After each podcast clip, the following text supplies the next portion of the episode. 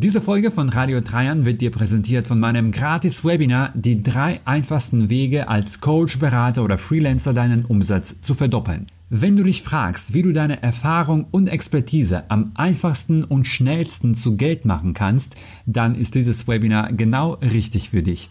Melde dich jetzt kostenlos an unter dreiantosef.com slash 3-Wege. Hi, ich bin Trajan. Vor drei Jahren habe ich meinen sicheren Konzernjob an den Nagel gehängt und mich selbstständig gemacht. Doch der Weg zum erfolgreichen Online-Business ist keine gerade Linie. Ich habe diesen Podcast gestartet, damit du von meinen Erfolgen lernst und meine Fehler vermeidest. Wenn du auf ungeschminkte Wahrheit, praktische Strategien und motivierende Gespräche stehst, dann bist du hier richtig. Hallo und herzlich willkommen zu einer neuen Ausgabe von Radio Trajan.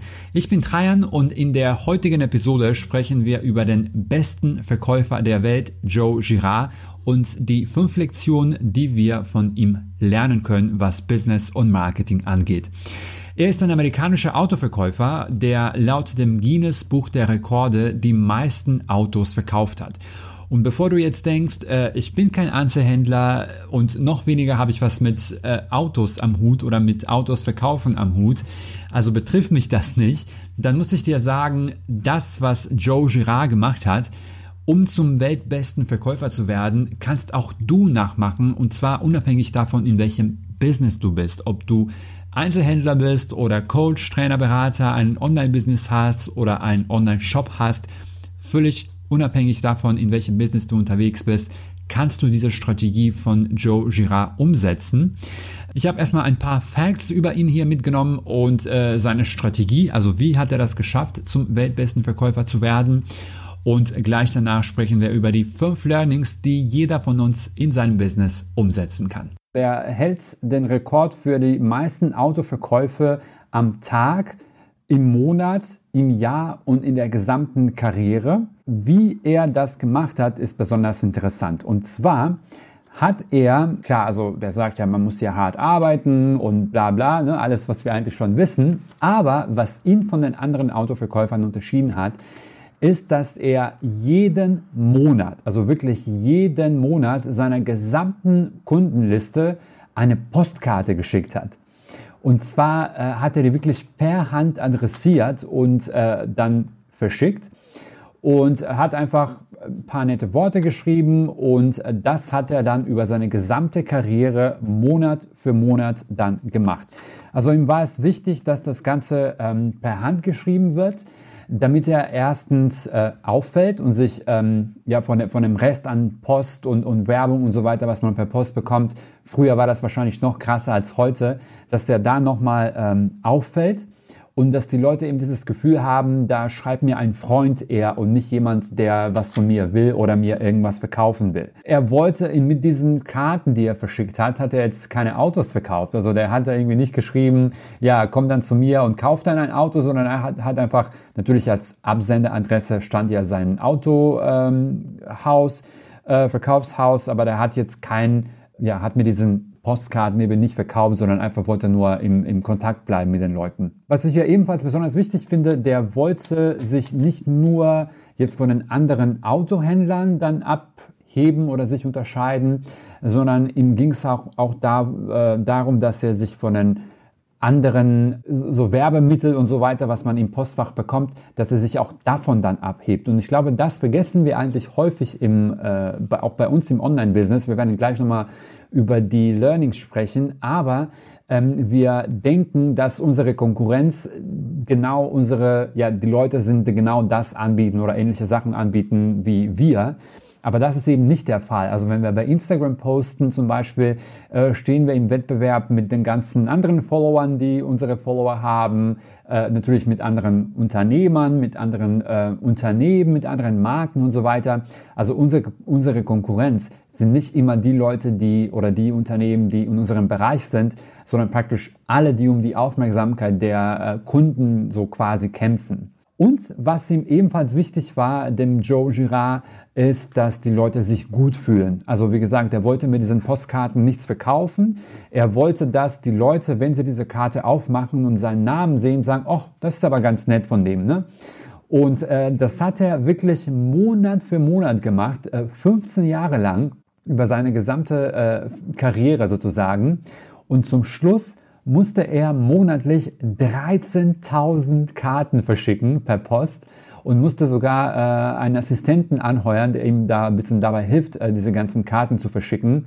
Also muss man sich vorstellen, das war jetzt nicht nur irgendwie gedruckt und äh, Stempel drauf raus, sondern er hatte wirklich per Hand geschrieben und per Hand adressiert. Richtig, richtig krass. Warum hat er das überhaupt gemacht? Er wusste, dass diese Leute irgendwann wieder ein Auto brauchen. Also es lief so, man hat ja einmal bei ihm eingekauft und dann würde man wahrscheinlich in irgendein Kundenregister, Kunden, äh, Kundendateikarte aufgenommen und ähm, hat dann seine Adresse hinterlassen und dann hat, hat man angefangen, so Monat für Monat diese Karten zu bekommen. Äh, und dieser Typ wusste, okay, die haben, dieser Kunde hat heute zum Beispiel ein Auto gekauft. Ist ja klar, dass der jetzt irgendwie in drei Monaten nicht nochmal kommt, um ein neues Auto zu kaufen aber irgendwann schon. Vielleicht nicht in einem Jahr, vielleicht nicht in zwei Jahren, aber spätestens in ein paar Jahren, in zehn Jahren äh, steht der Kunde wieder da. Und wenn er darüber nachdenkt, ein neues Auto zu kaufen, an wen wird er da denken? Natürlich an den Joe, weil Joe sich jeden Monat bei ihm meldet. Und zusätzlich dazu, wenn ähm, diese Kunden dann im Umfeld dann Leute hatten, die äh, ja Familie, Freunde, die sagen, hey, äh, ich brauche ein neues Auto oder ich überlege ein neues Auto zu kaufen, ich bin mir sicher, dass viele Leute ihn empfohlen haben und dass er dadurch auch nochmal mehr Kunden gewonnen hat. Und nochmal krasser ist, dass er zehn Jahre später, also zehn Jahre nachdem er diese Strategie dann angefangen hat, hat er zwei Drittel seiner Verkäufe ähm, hat er an wiederkehrende Kunden verkauft. Also der musste dann nicht mehr so hart um Neukunden quasi kämpfen oder um Neu, der musste jetzt nicht äh, Kundenakquise betreiben, weil die Kunden einfach Schlange standen bei ihm. Also das war ähm, so, dass die Leute wirklich Termine ausmachen müssten, um bei ihm einzukaufen, während bei anderen Autohäusern dann die ja, äh, alle rumstanden und keine Kunden hatten. Also das finde ich dann nochmal krass. So, ähm, und jetzt kommen wir mal zu den Learnings. Also ich muss ehrlich sagen, ich äh, habe jetzt nur in einem anderen Buch über ihn so gelesen. Ähm, der hat auch ein paar Bücher geschrieben, dieser Joe Girard. Muss man mal ein bisschen recherchieren. Es gibt ein paar, die kann man ja kaufen. Steht bei mir jetzt unbedingt auf der To-Do-Liste. Was können wir eigentlich aus ihm lernen? Selbst wenn wir jetzt nicht Verkäufer sind im klassischen Sinne, beziehungsweise selbst wenn nicht im Einzelhandel unterwegs sind und Autos verkaufen. Erstmal der Punkt, die Extrameile gehen wenn man sich jetzt über, überlegt, der Typ musste diese Karten nicht schicken. Also seine Arbeit war oder äh, wenn man sagen würde, ja, was machst du, ich verkaufe Autos, da steht nirgendwo in der Jobbeschreibung, dass er monatlich Postkarten verschicken soll. Der ist an der Stelle dann einen Schritt, einen Schritt weiter gegangen, gegangen oder eine extra Meile gegangen, um sich bei den Leuten zu melden, diese Postkarten zu verschicken und da müssen wir uns dann eine eigene Nase fassen und uns fragen, gehen wir wirklich die extra Meile für unsere Kunden oder wo könnten wir die extra Meile gehen? Was können wir für unsere Kunden tun oder was können wir für unsere Audience, Follower, Newsletter-Abonnenten, was können wir für diese Leute tun, die sie wahrscheinlich von uns nicht erwarten oder was wir nicht machen müssten. Learning Nummer zwei ist, wie wichtig es eigentlich ist, top of mind zu bleiben und sich abzuheben. Ich habe ja gesagt, äh, ich habe ja lange Zeit diese Live-Videos bei Instagram nicht gemacht. Es gab diverse Gründe. Vielleicht werde ich irgendwann mal, wenn ich bereit bin, auch darüber sprechen. Das zeigt mir nochmal, wir müssen einfach präsent bleiben. Also wenn wir nicht präsent bleiben, wenn unsere potenzielle Kunden nicht häufig von uns hören, dann wird jemand anders kommen, der diesen Platz einnimmt und dann sind wir weg vom Fenster. Er hat jahrelang, selbst wenn er wusste, dass, der, dass die Kunden erst in Jahren dann nochmal kommen, um ein neues Auto zu kaufen, hat er trotzdem ständig versucht, einfach auf sich aufmerksam zu machen, einfach die Hand zu heben, zu sagen, hey, hallo, hier bin ich, ähm, damit die Leute einfach an ihn denken und auch nochmal dieses Thema auffallen, sich abheben. Also was ist das, was, was die anderen vielleicht machen in meinem äh, Bereich und wie könnte ich mich abheben? Hier nochmal denke ich jetzt spontan dran. Besser muss es nicht bedeuten, es ist besser als die anderen. Besser ist eigentlich häufig anders. Es gibt so ein Zitat, komme ich jetzt nicht so drauf, aber so im übertragenen Sinne, ähm, das äh, soll damit zum Ausdruck kommen.